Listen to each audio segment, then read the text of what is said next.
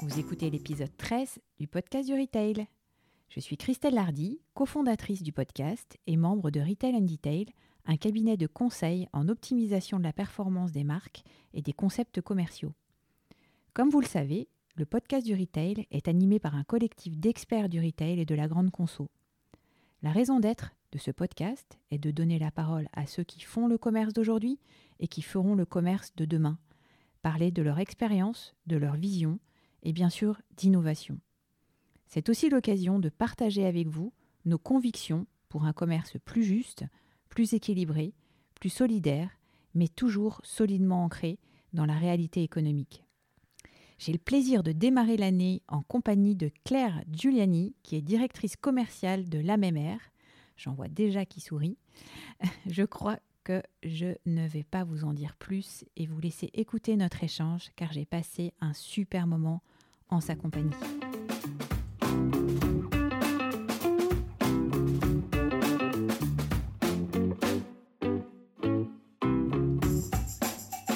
Bonjour Claire, suis vraiment ravie de démarrer l'année avec toi pour ce nouvel épisode des Innovateurs parce que le sujet d'aujourd'hui me tient particulièrement à cœur parler transition, peut-être plutôt révolution alimentaire avec la MMR.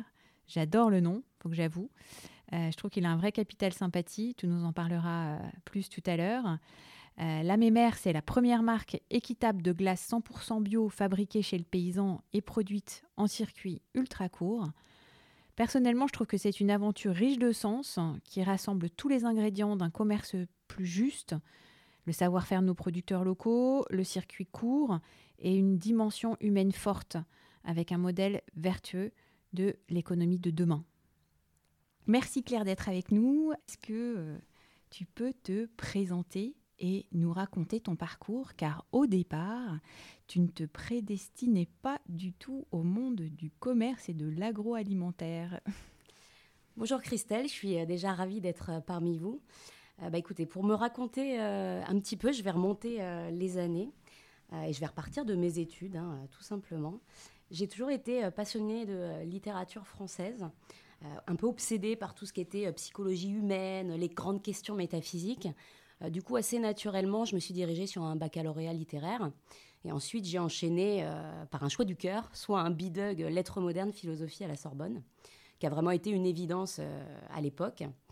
Seulement après cinq années qui sont passées très très vite à la Sorbonne, le nez dans, le nez dans les bouquins, j'avoue que mon sens des réalités était un petit peu, euh, euh, n'était en tout cas pas vraiment au diapason de la société, encore moins euh, du marché de l'emploi. Donc là, vraiment, à quelques semaines d'avoir mon, bac plus 5 en poche, j'ai eu une montée d'angoisse hein, quant à l'incertitude de mon avenir professionnel.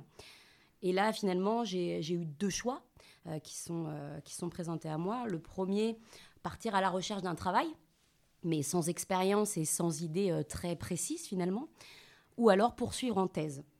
Euh, aucune de ces deux options ne me semblait euh, correspondre euh, à la fois à mon tempérament et, à mon avancement sur, ces, dernières années.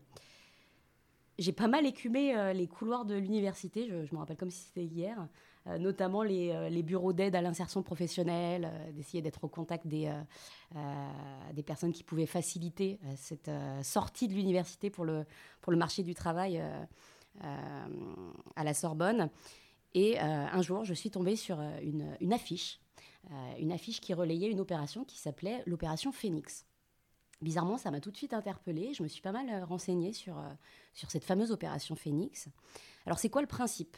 À l'époque, en tout cas, il s'agissait de mettre en relation dix grandes entreprises, parmi les préférées des jeunes diplômés, et dix universités franciliennes L'idée étant euh, des embauches, en fait, euh, en bout de course, sur euh, des, jeunes en master de recherche, avec un CDI, niveau cadre, et une double formation, à la fois une première année d'insertion hein, sur un premier job, mais aussi un master 2 professionnel, métier de l'entreprise. Moi, j'ai été très séduite par, par cet appel hein, du pied, et je me suis vraiment donné à corps perdu dans, dans la prise d'information de l'opération Phoenix. Euh, j'ai contacté des anciens étudiants, euh, des professionnels d'entreprise. Euh, et plus j'en apprenais, plus mon intérêt grandissait quelque part. Donc je me suis lancée dans l'aventure, sachant que ce travail de recherche, il s'est doublé d'un travail d'introspection, voilà, de prise de recul sur, sur moi-même, sur mon parcours, mes envies, ce que j'imaginais pour, pour le futur. Parce que j'étais vraiment à la croisée des chemins et l'idée, c'était de ne pas se planter sur la suite. Et j'ai eu une prise de conscience très simple, hein, c'est que j'étais pas tellement faite pour la vie universitaire, malgré mes cinq années passées sur ces bancs mon avis, et ça, n'engage que moi, c'est qu'on est dans un univers qui est assez statique, assez solitaire, le monde de la recherche, notamment en, littérature française. Hein. En tout cas, je sentais bien que ça correspondait ni à ma personnalité profonde, euh, ni à mes aspirations en termes d'environnement de travail, etc. Le monde dans l'entreprise, qui jusqu'à maintenant me semblait plutôt un, sens interdit, en tout cas je m'étais jamais posé la question, par contre, me semblait être plus en adéquation. Euh, de là, euh, l'ambition qui est née, hein, qui a été non négociable dès le début, c'est intégrer la prochaine promotion Phoenix. À ce stade, mon objectif, il était plutôt clair. Par contre, il était incomplet. Bien beau hein, d'intégrer Phoenix. Par contre, quelle entreprise, dans quel domaine euh, professionnel Ça, il, restait, il me restait du chemin pour, pour le déterminer. Assez naturellement, je me suis orientée vers la sphère commerciale marketing. J'ai vraiment eu un coup de cœur pour ces disciplines. Euh, et, c'est marrant parce qu'avec le, avec le recul, je, je vois que j'ai toujours été attirée en fait par ces domaines-là. Euh, mes études, je les ai grandement financées au travers de réunions de consommateurs, d'ailleurs, de tests produits. Ça a été mhm. pendant quelques années une vraie passion. J'aurais pu le faire euh, bénévolement parce que vraiment, ça m'intéressait de voir ce qui se passait au niveau des marques en amont de l'arrivée sur le marché. donc, quelque part, je, je pense que, qu'il y avait enfin, déjà un signe du destin dans cette démarche-là. Ensuite, il me restait à sélectionner euh, les entreprises. Euh, là aussi, ça s'est fait euh, de manière assez spontanée. Coca-Cola, L'Oréal et Danone. Alors, pourquoi ces trois boîtes-là des petites, des petites boîtes. Des petites boîtes, accessibles. Tout à fait. Alors déjà, il y a l'aura hein, de ces boîtes qui joue fortement, mais c'est aussi le, les promesses de ces entreprises-là. C'est d'appartenir à une véritable communauté, c'est d'avoir une ambiance de travail qui est stimulante c'est aussi la possibilité d'endosser différentes casquettes tout au long d'un parcours professionnel. Euh, donc tout ça, évidemment, euh, ça donnait très envie. Et Danone euh, s'est imposé versus Coca et, L'Oréal. Alors pourquoi? La, première chose Parce que dimension historique hyper forte. On est sur une boîte française, sur un leader. Et pour le coup, quitte à prendre des risques et à changer complètement de vie, je voulais, je voulais tenter d'aller parmi les meilleurs, tout mmh, simplement. bien sûr. En plus, chez Danone, ce qui est assez fort et on, le capte assez euh, rapidement quand on rentre dans un process, c'est qu'il y a une notion de diversité qui est hyper importante et que les parcours atypiques sont euh, plutôt encouragés et non pas stigmatisés. Et moi, vraiment, cette, euh, idéologie, cette, richesse des mentalités et cette inclinaison à la diversification du sourcing chez Danone m'a séduite, en fait. Enfin, m'ont séduite. Euh, donc vraiment, je me suis, euh, je me suis lancée à corps perdu euh, chez Danone. Et, peut-être plus que tout, l'engagement sociétal de la boîte, apporter l'alimentation au plus grand nombre tout au long de la vie, les valeurs qui animent chaque collaborateur. Et, voilà, c'est ces quelques données-là d'engagement entreprise m'ont vraiment séduite, enfin, ont fini de me séduire sur, sur cette recherche d'entreprise d'accueil. Très bien. Donc le poste, c'était un poste d'entrée en direction commerciale, chef de secteur. Alors, ce qui est très drôle aussi, euh, euh, Claire, c'est que quand je, quand je t'écoute et quand j'écoute ton parcours, je ne sais pas si tu, euh, si tu avais écouté Alexia Chassagne de, de, Juste, qui a un parcours aussi assez similaire, puisqu'elle a commencé par un parcours universitaire et dans la recherche, qui la prédestinité pas du tout forcément à, à, ce monde-là. Donc, bah, je trouve que c'est super de, de, de pouvoir accéder comme ça et de, prendre des, des, des virages pouvoir pivoter. Et, euh, et en tout cas, le, projet Phoenix me, me, semble vraiment, en effet, super intéressant. Et alors, du coup, oui, quand tu rentres chez, chez Danone, alors, euh, comment ça se passe? Alors déjà, je, rentre chez Danone euh, sur un poste de chef de secteur. Ouais. donc sur le terrain. Bonne école. Bonne c'est ça, c'est le mot que je cherchais. Bonne école. En tout cas, moi, ça me donnait envie parce que c'était l'opposé en fait de ma formation universitaire. C'était être complètement en contact euh, des personnes, euh, défendre un chiffre d'affaires. Enfin, euh, voilà, on ne pouvait pas faire plus opposé. Donc, encore une fois, quitte à prendre des risques, autant y aller à fond. mais en tout cas, je, sentais bien que les compétences que j'avais pu développer et peut-être des qualités personnelles m'aideraient dans ce cheminement, que ce soit l'expression orale, l'empathie, l'inclinaison aux relations humaines, etc. j'avais envie en tout cas de, de mobiliser tout ça pour, pour ce poste. Euh, et, alors, comment ça s'est passé euh, Déjà, il y a un process de recrutement, il faut le savoir. On est en 2011, il y a 9 ans, et là, je, rentre dans un parcours du combattant. Euh, pour être tout à fait honnête, j'ai passé une petite dizaine d'entretiens, je pense, chez Danone, entre les entretiens RH, opérationnels, tournée terrain. Mhm. et à la fin, Danone me laisse enfin la chance d'accéder à ce fameux sésame mhm. et à ce poste. Et là, c'est clairement le choc des cultures. je me retrouve déjà à 150 km de chez moi, ah parce qu'on me propose un, secteur qui, euh, qui est la Picardie, Nord-Pas-de-Calais. Je suis au volant d'une voiture et, pour être euh, honnête, je suis en larmes sur l'autoroute parce que j'ai le permis depuis trois jours. Je l'ai passé en même temps que mes entretiens. Ah oui Donc forcément, je suis pas très bien. Et je me retrouve face à des clients qui me parlent chiffre d'affaires. Et chiffre d'affaires, à l'époque, ça me disait pas grand-chose. Et hmm. surtout des clients bah, qui me qui me challenge et qui teste euh, bah, ma résistance au stress, euh, ma débrouillardise et surtout mon humilité, comme on le disait, hein, un, hmm. job euh, formateur. J'y ai passé quatre ans dans la partie dairy sur les produits laitiers frais et tout m'a plu. finalement, que ce soit les bras de fer avec les clients, les batailles contre les concurrents, mais aussi et surtout la vie dans cette belle boîte, que ce soit l'environnement de travail, mais aussi la culture d'entreprise. J'ai eu la possibilité de développer mes compétences euh, au fil de ces années en prenant des casquettes euh, autres, euh, notamment transversales en lien avec le siège, management, animation d'équipe, gestion de projet. Ça m'a conduit à l'issue de ce, premier job à évoluer sur un poste de sales développeur mhm. chez les Prairies Bio, les deux vaches, à ah, Paris. La start-up dans le grand groupe, hein, les deux vaches. à l'époque, une petite dizaine de personnes dans l'équipe qui militent pour un monde plus bio. Euh, et là, j'ai pris trois missions euh, la responsabilité du trade marketing, l'animation des ventes et euh, la création d'une force de vente dédiée. Et là, j'ai eu deux révélations. La première, c'est que décidément, j'adore la polyvalence et partir d'une feuille blanche. Et la deuxième, c'est que j'apprécie particulièrement de travailler au sein d'une équipe qui tend vers un but unique, en fait. Euh, et qui, qui, va à la recherche de sens tous les jours. Mhm. Euh, et, cette recherche de sens, elle va, elle va, elle va devenir primordiale pour moi pour avancer. D'accord. Après deux ans et demi sur ce, ce poste, je me spécialise dans le management. Euh, je prends en tant que directrice régionale la tête d'une équipe de vente de 13 personnes sur la Normandie, Île-de-France, cette fois-ci côté nutrition infantile, sur les marques Galia et Blédina. Donc c'est bien parce que ça te donne vraiment euh, euh, plusieurs, euh, plusieurs une vision assez, assez globale et différente de ce qui se fait aussi dans, dans, cet univers. Exactement. il me manquait finalement juste la partie eau à découvrir chez Danone, mais, mais qui sait. D'où je viens. c'est ça. tu, tu chez, chez le concurrent, j'ai chez Nestlé à l'époque.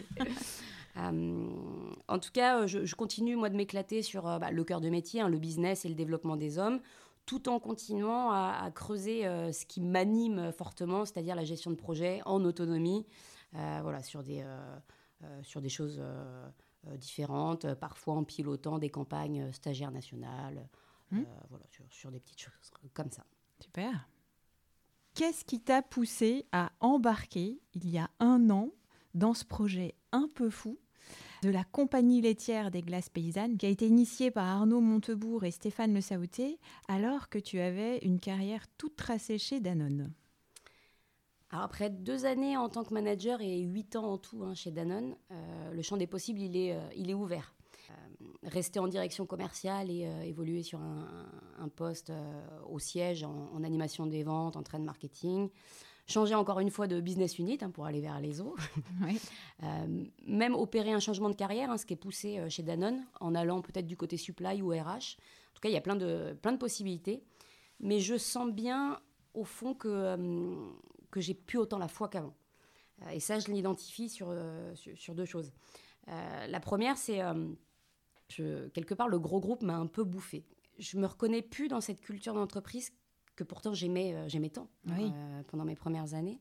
Et je suis surtout très lassée d'être dans une espèce de euh, représentation continue. Mon sens politique, c'est pas ma plus grande qualité. Et dans un gros groupe, et chez Danone qui plus est, c'est quelque chose qui est, qui est poussé. Mm. Le deuxième point, c'est que dans le travail, je, je, je, réalise que ce qui me plaît le plus, c'est travailler. et tous les à côté, le, les soirées, les team building, le réseautage, ça devient en fait une corvée. Ouais, c'est pas ton truc. C'est pas mon truc. D'accord. Euh, et vraiment, c'est une. Enfin, en tout cas, le fait. Tu t'y retrouves pas. Et... Je m'y retrouve plus. Et euh, cette notion d'être reconnu parfois plus pour son savoir-être que son savoir-faire me pose problème. Moi qui suis plutôt dans un esprit, euh, voilà, méritocratie. Ouais, mm, je comprends. Et, cette recherche, encore une fois, de but, de sens que, que, je n'ai pas, en fait, au quotidien. Donc, je dénigre pas les grands groupes. Hein. Moi, j'ai rencontré des personnes formidables chez Danone. J'ai vécu vraiment des choses folles. Par contre, dans mon parcours, le fait de devenir aussi maman, peut-être, m'a permis de, changer ma manière de voir les choses et de me recentrer sur ce que je voulais et ce que je voulais plus. Mhm. Et à ce moment-là, je n'en voulais plus. Euh, donc j'enlève mes œillères, je regarde ce qui se passe un peu ailleurs. Et je tombe sur euh, LinkedIn, euh, sur une offre d'emploi. Et je, je, lis marketing et pionnière, modèle novateur, mission sociétale, tout à construire forcément, ça pique ma curiosité. J'imagine. Donc j'y réponds de manière euh, assez, assez simple. Et là, ça va très vite. On me propose un entretien. La veille, on me précise que euh, ce sera en compagnie euh, du DG et d'Arnaud Montebourg, ce qui peut être un peu perturbant. Non, rien qu'un peu. rien qu'un peu. Donc le lendemain, je me retrouve face à ces deux personnes-là. et on passe deux heures à parler du modèle, à parler de la situation agricole en France, des enjeux de la grande distrie à refaire le monde, hein, quelque part. Mhm. Et en sortant, euh, je me suis dit, c'était super intéressant. D'ailleurs, j'ai appelé ma mère pour lui dire que c'était un super échange. Par contre, les mecs sont dingues. Jamais j'y vais. Je, n'irai pas chez eux. Et je sens bien que les jours qui ont suivi, euh, ça me, ça quitte pas mon esprit. Euh, je réfléchis, je réfléchis. et je finis par me dire que je ne supporterai pas de vivre avec les regrets de ne pas avoir tenté ma chance. Donc, je décide de de prendre mon courage à deux mains et de sauter. Incroyable, parce que euh, moi je trouve que c'est génial et, c'est une excellente, euh, une excellente idée. Euh. et je me disais, mais, mais en plus, enfin c'est encore, encore plus fou parce que c'est quand même un marché qui aujourd'hui est, est, quand même assez drivé par des, géants de l'agroalimentaire. Et euh, est-ce que tu peux nous en dire justement un petit peu plus euh, euh, sur les tendances du marché, comment ça se passe en ce moment sur le marché des glaces? Oui. alors c'est un marché qui est assez complexe finalement. Mmh.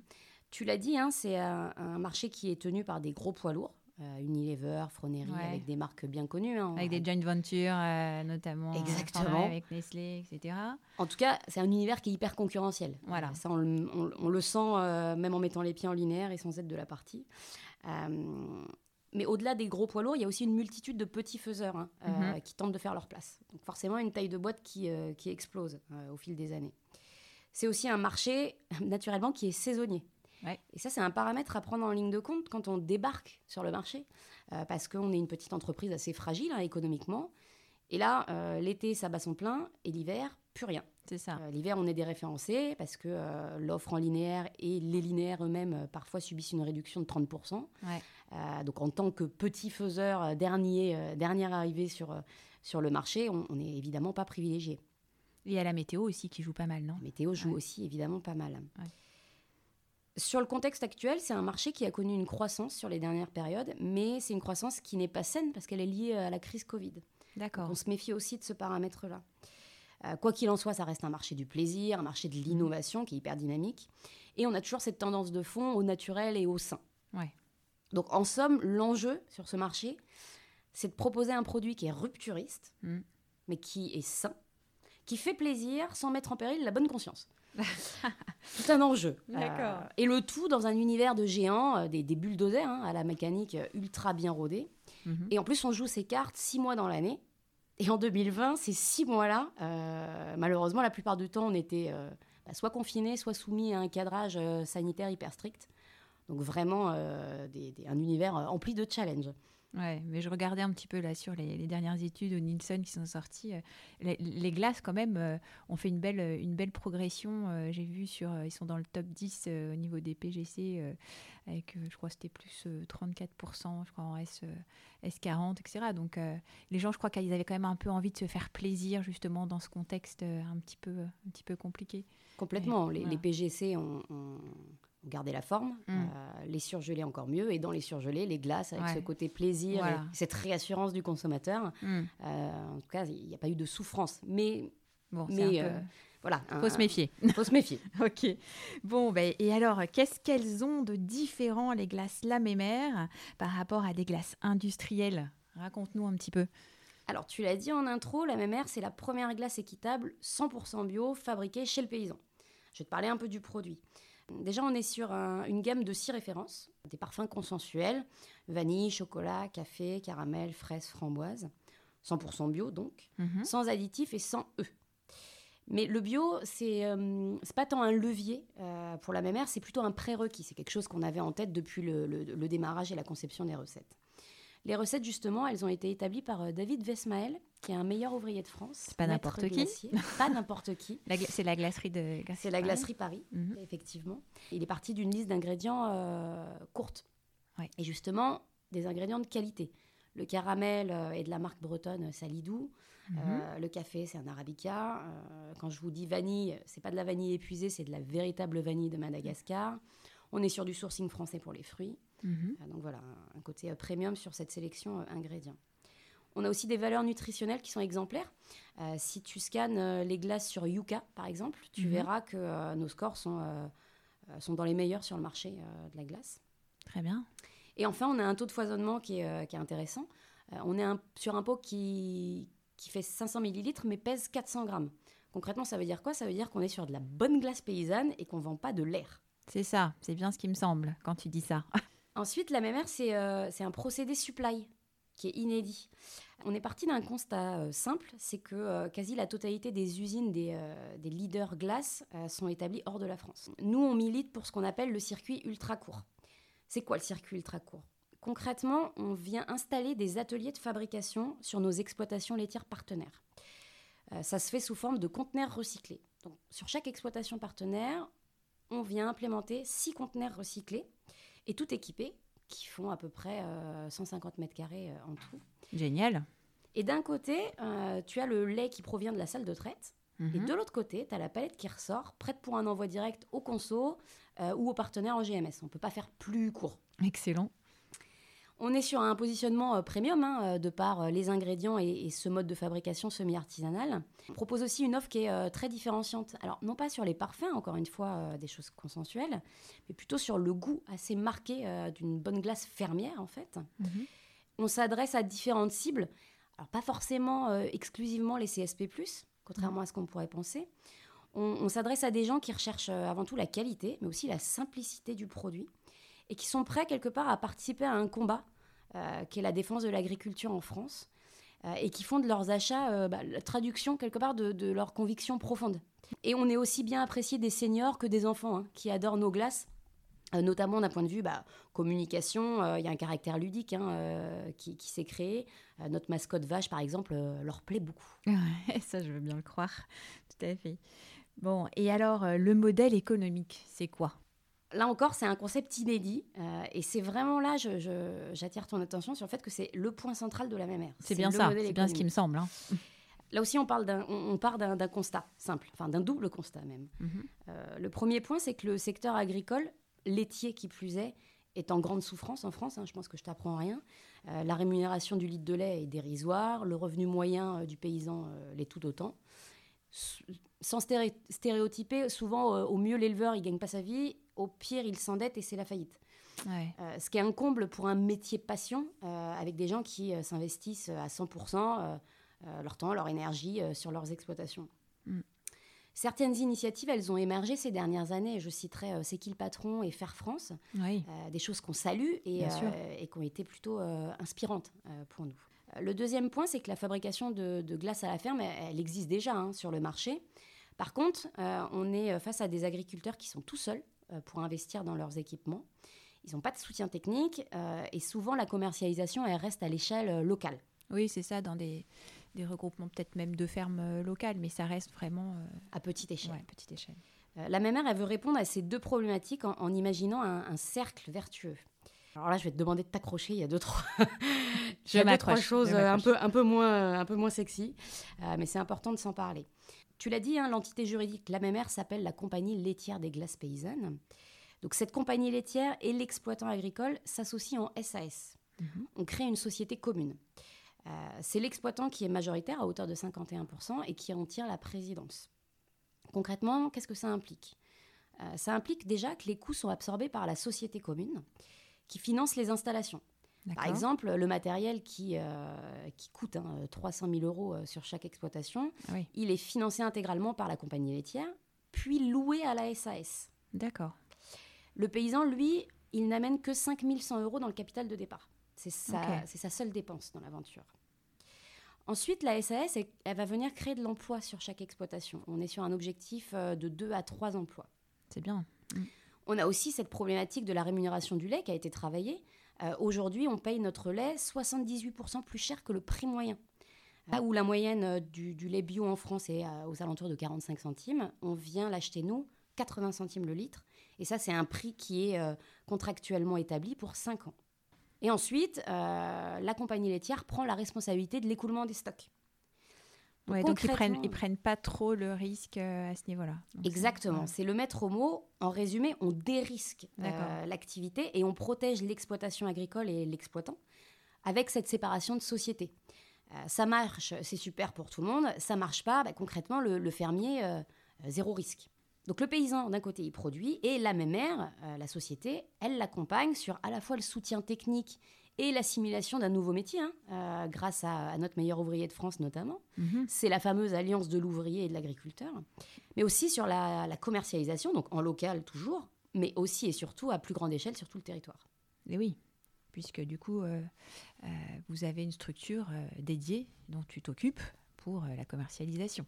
Et alors, quelles sont les, difficultés que vous avez rencontrées ou que vous rencontrez aujourd'hui par rapport à tout ça? Alors la première difficulté, c'est la technicité, euh, parce que cette mmh. idée de, réhabiliter des conteneurs, d'en faire des ateliers de fabrication et de venir les, les, euh, implémenter sur des exploitations, c'est du gros œuvre. Hein, et, euh, et, voilà, chapeau à notre ingénieur en chef qui déjà a imaginé le concept, mais qui en plus aujourd'hui supervise toutes les installations. Ça a été aussi convaincre. Alors déjà convaincre les investisseurs, évidemment. récemment, on a fait une campagne de financement participatif sur Mimosa, Mimosa oui. pour financer justement une nouvelle installation. Et on a réuni 370 euh, 000 euros en 20 jours, ce qui est un super signe en fait pour nous qu'il faut, qu'il faut continuer. Euh, alors, convaincre les investisseurs, mais pas que, il a fallu aussi convaincre les agriculteurs mmh. euh, de croire en notre modèle, hein, de dépasser le scepticisme, de nous rejoindre dans l'aventure, tout en, en jouant ce pari de changer de, de métier et de changer de vie, parce qu'on est sur un environnement de travail qui est complètement différent, mmh. une autre cadence, des horaires différents aussi. Euh, convaincre enfin les partenaires, notamment en GMS, euh, bah, de référencer euh, nos glaces dans un univers qui est encore une fois hyper concurrentiel et en pleine crise sanitaire et donc économique. Aujourd'hui, on fait face à une, à une, nouvelle problématique qui est d'expliquer notre modèle, surtout cette partie équitable et ce modèle économique aux consommateurs. Un consommateur qui passe moins d'une minute en rayon pour choisir sa glace, comment lui faire comprendre tous les enjeux derrière la même aire, c'est pas simple. Ouais, j'imagine j'imagine. Et, euh, et, tu parlais de forme, enfin, on parlait des, du coup des, paysans qui, qui, en fait, c'est eux qui, qui, fabriquent les glaces. Donc, en fait, euh, ils, sont, ils sont formés. Et euh, quel accueil, comment ils accueillent cette nouvelle façon aussi de, travailler?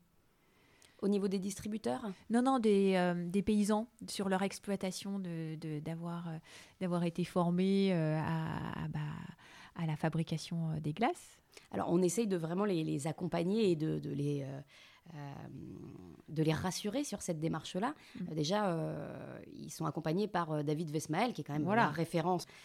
par exemple, notre première famille d'éleveurs a été se former dans son laboratoire à Lille pendant quelques jours pour pour apprendre les rudiments du, métier de la glace. Et lui-même s'est déplacé sur l'exploitation pour s'assurer que euh, euh, toute la technicité était bien en place euh, et, leur apprendre vraiment ce, nouveau métier.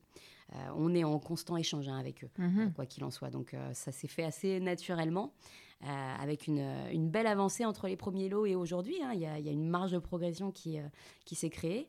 Donc ils sont, ils sont plutôt ravis d'avoir ajouté une corde à leur arc. Et euh, ça peut être aussi des personnes qui, euh, qui étaient sur euh, euh, l'industrie laitière, sur une, question de, de matières premières, Mhm. et qui aujourd'hui euh, diversifient l'activité Ouais, avec de la transformation.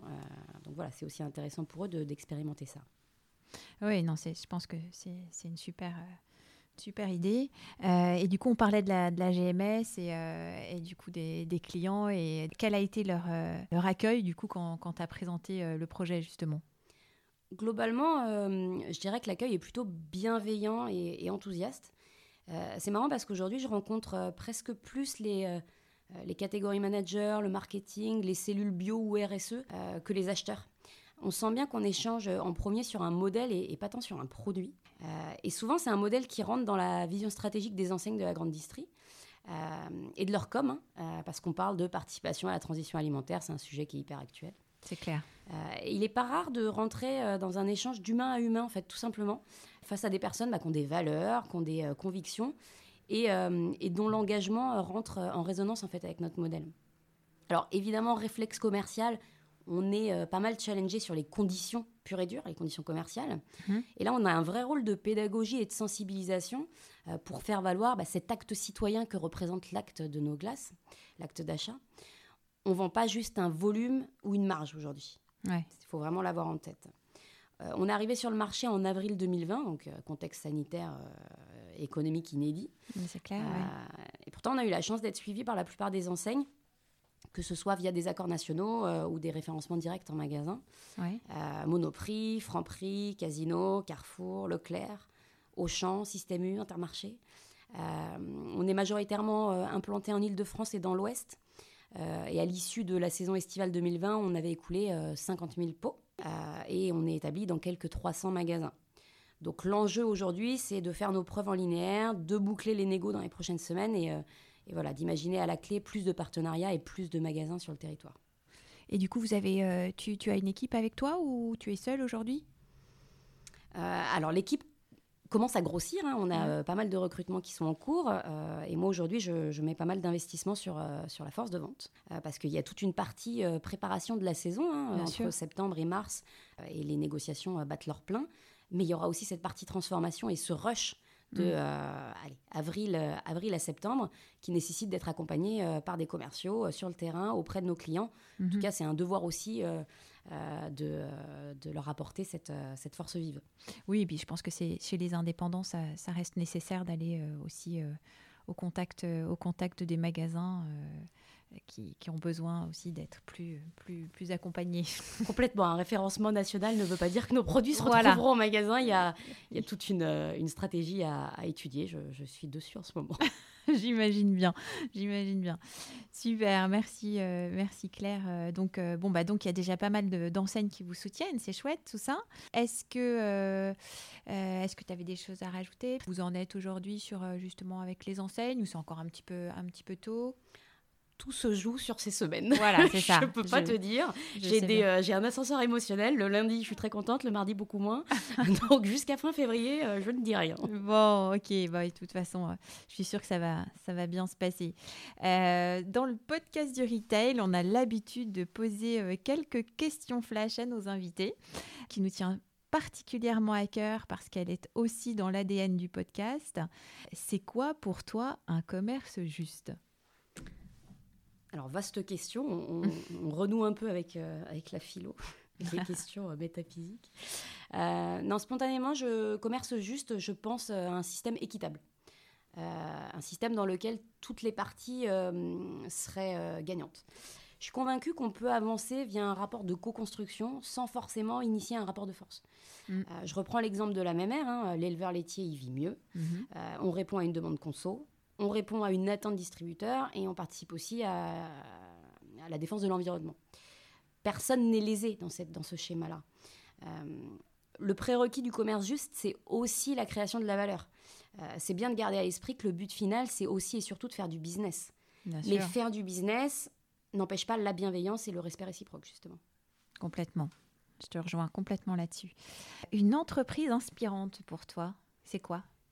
Alors, j'ai n'ai pas forcément d'exemple à, te citer en tête. Par contre, euh, euh, voilà, j'ai une image. Mhm. Euh, moi, j'admire les entreprises qui, sont rupturistes, qui savent sortir du cadre, avec à leur tête des personnalités qui n'ont pas peur justement de casser les codes, de, prendre des risques, d'expérimenter des choses, quitte à échouer et à recommencer. et cette notion d'échec, elle est vraiment hyper importante. moi, j'aime bien ces entreprises dans lesquelles l'erreur, elle est tolérée, et presque plus que tolérée, elle est encouragée, elle fait partie d'un système d'apprentissage, tout mhm. simplement une entreprise inspirante, c'est aussi une entreprise, encore une fois, qui apporte du sens à ses collaborateurs, tout en leur permettant euh, d'être responsables et, et autonomes. Finalement, c'est un peu la même ère que je vous décris. c'est exactement ce que j'allais dire. Là, tu es en train de, de nous parler de la même bon, super. Et euh, est-ce que tu as un mentor, une personnalité inspirante, peut-être? Alors, euh, là non plus, j'ai pas de nom à te donner. Par contre, j'ai un portrait robot. Ah. Euh, alors, une personnalité mentor, elle serait quelqu'un capable de, de tout remettre en cause, de faire un virage à 360 euh, et de repartir de zéro, peut-être de, voilà, de se réinventer, en tout cas de, de gagner sa liberté euh, en, se défaisant un peu de, de, ce moule prédéfini et, et en se mettant, en se mettant à découvert. Mmh. Pourquoi? Parce que ça demande des, valeurs humaines qui, me sont euh, chères, euh, l'humilité, le courage, mais aussi euh, l'audace. Est-ce que tu as un livre qui, t'a marqué ou un livre à conseiller? Alors j'en aurais plein. Venant de, oui, de, de, ton univers littéraire et d'aphilo, j'imagine. Cette question, elle est un peu, elle est un peu casse-gueule. et je pense qu'il y a deux écoles vis-à-vis de ce genre de, de demande. Alors, soit là, je, te réponds quelque chose de préparé, euh, qui fait bien, et, euh, euh, et, j'ai tenté. Hein. donc, je pourrais te citer un Pierre Rabhi ou n'importe quel essayiste un peu branchouille. soit je te réponds honnêtement, et c'est le, pari que je prends. Et du coup, je vais te citer un livre d'Albert Cohen qui s'appelle Belle du Seigneur, qui est un bon gros pavé de quelques mille pages. mais en tout cas, moi, personnellement, c'est un livre qui m'a voilà, ému, chamboulé, si bien que je l'ai pris comme sujet de mon mémoire hein, de fin d'études. Oui sur le thème de l'amour réciproque malheureux, un vaste sujet que je t'invite aussi à creuser. Eh ben, écoute, du coup, euh, je ne l'ai pas lu, mais euh, je pense que je vais euh, du coup m'y plonger. Alors, vu ce que tu dis. Alors, autre conseil, sur un ton un peu plus léger, je t'avoue que mon livre de chevet du moment, moi qui suis enceinte de mon deuxième enfant, s'intitule La mère parfaite est une connasse. Ah, Tout est dans le titre. J'ai un petit garçon aussi, mais du coup, je pourrais toujours le lire, c'est toujours intéressant on, on, veut toujours être la mère, la mère parfaite et c'est pas, c'est pas si simple que ça. Est-ce qu'il y a un site euh, e-commerce euh, que tu aimerais partager avec nous? Euh, J'aime beaucoup Pour de Bon. D'ailleurs, c'est le premier, la première plateforme e-commerce sur, le, sur laquelle la mère a, a été. C'est, ça fonctionne comme une place de marché qui met directement en relation les, les consos et les producteurs. Euh, et les artisans français. En fait, c'est vraiment l'idée de recevoir chez soi euh, les produits frais du terroir et de soutenir, euh, là encore, hein, les agriculteurs français. Très bien. Ok, bah, j'irai, voir ça. Et puis, bah, qui aimerais-tu voir participer? Alors, j'aimerais bien entendre quelqu'un de chez Poulaous, l'œuf qui ne tue pas la poule. moi, je suis végétarienne convaincue et, défenseuse de la cause animale, donc je suis, particulièrement sensible à leur démarche. Mhm. Euh, et, en plus, j'aime bien leur communication et leur marketing. je trouve qu'ils ont une façon très intelligente de rendre ludique un sujet qui n'est pas drôle du tout. Euh, ouais, j'ai vu le, le, film, il est extraordinaire. L'animation, euh, elle, est, elle, est, elle est top. Ouais, donc encore une fois, sur des sujets, bon, voilà, les poules à l'abattoir à 18 mois, le broyage des poussins mâles, enfin voilà, des mhm. choses qui, qui, font mal à mon humanité, mais qui sont traitées de manière originale et qui poussent aussi à la réflexion et à l'engagement personnel. Très bien. Bah écoute, euh, on essaiera de, les contacter euh, avec grand plaisir hein, pour, euh, pour qu'ils viennent nous retrouver sur le podcast. On arrive à, la fin de ces questions et du coup, je me demandais qu'est-ce qu'on peut te souhaiter pour 2021 Alors, on a enclenché plein de choses avec la BMR sur la fin d'année. on est en train de s'installer dans deux nouvelles fermes, une près de Rennes et une, une près de Poitiers. On a des nouvelles références dans les tuyaux. On embauche pour étouffer l'équipe commerciale notamment. Euh, les discussions encourageantes euh, avec la GMS euh, voilà, suivent leur cours. Donc tu peux, tu peux me souhaiter une pleine réussite dans tous ces projets. Ah bah oui, ça c'est sûr. est-ce que tu peux aussi euh, nous dire si on a envie de te suivre ou de suivre la mémère, où est-ce qu'on peut, où est qu'on peut vous retrouver? Alors, on a notre site internet, hein, et on essaye d'être euh, d'être aussi dynamique sur les réseaux sociaux, que ce soit Instagram, Facebook, LinkedIn. Super, bon bah parfait, nos auditeurs pourront aller vous retrouver là-bas.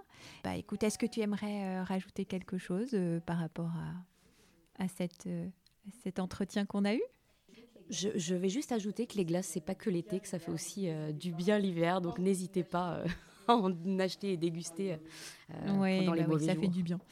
bah écoute, en tout cas, Claire, moi je te souhaite beaucoup de réussite avec la mémère. Bravo pour, pour tout ce que vous faites et j'étais vraiment ravie d'être avec, avec toi aujourd'hui. Ravie aussi et je te remercie Christelle pour ton accueil. Avant de vous quitter, sachez que vous pouvez retrouver toutes les notes du podcast sur le site lepodcastduretail.fr. Si vous voulez réagir, nous contacter ou nous proposer des invités, n'hésitez pas à nous écrire via LinkedIn ou par email. J'espère sincèrement que cet épisode vous a plu et qu'il vous donnera envie de vous abonner pour recevoir les prochaines notifications. N'hésitez pas à le partager et mettre une note 5 étoiles sur Apple Podcast pour nous soutenir. Je vous dis à très vite pour un prochain épisode.